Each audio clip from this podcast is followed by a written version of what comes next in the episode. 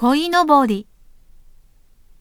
鯉のぼりは5月5日の端午の節句に飾られます。端午は中国が起源です。しかし日本では子供の日となっています。主に男の子の日ですが、女の子も祝います。祝日なので、学校も会社も休みです。以前の日本は、一軒家で平屋が多く、鯉のぼりを飾る家が多かったです。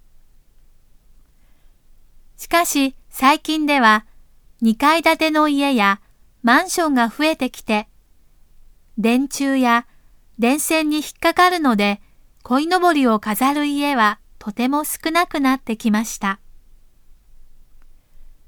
鯉のぼりは上からお父さん、お母さん、子供という配列です。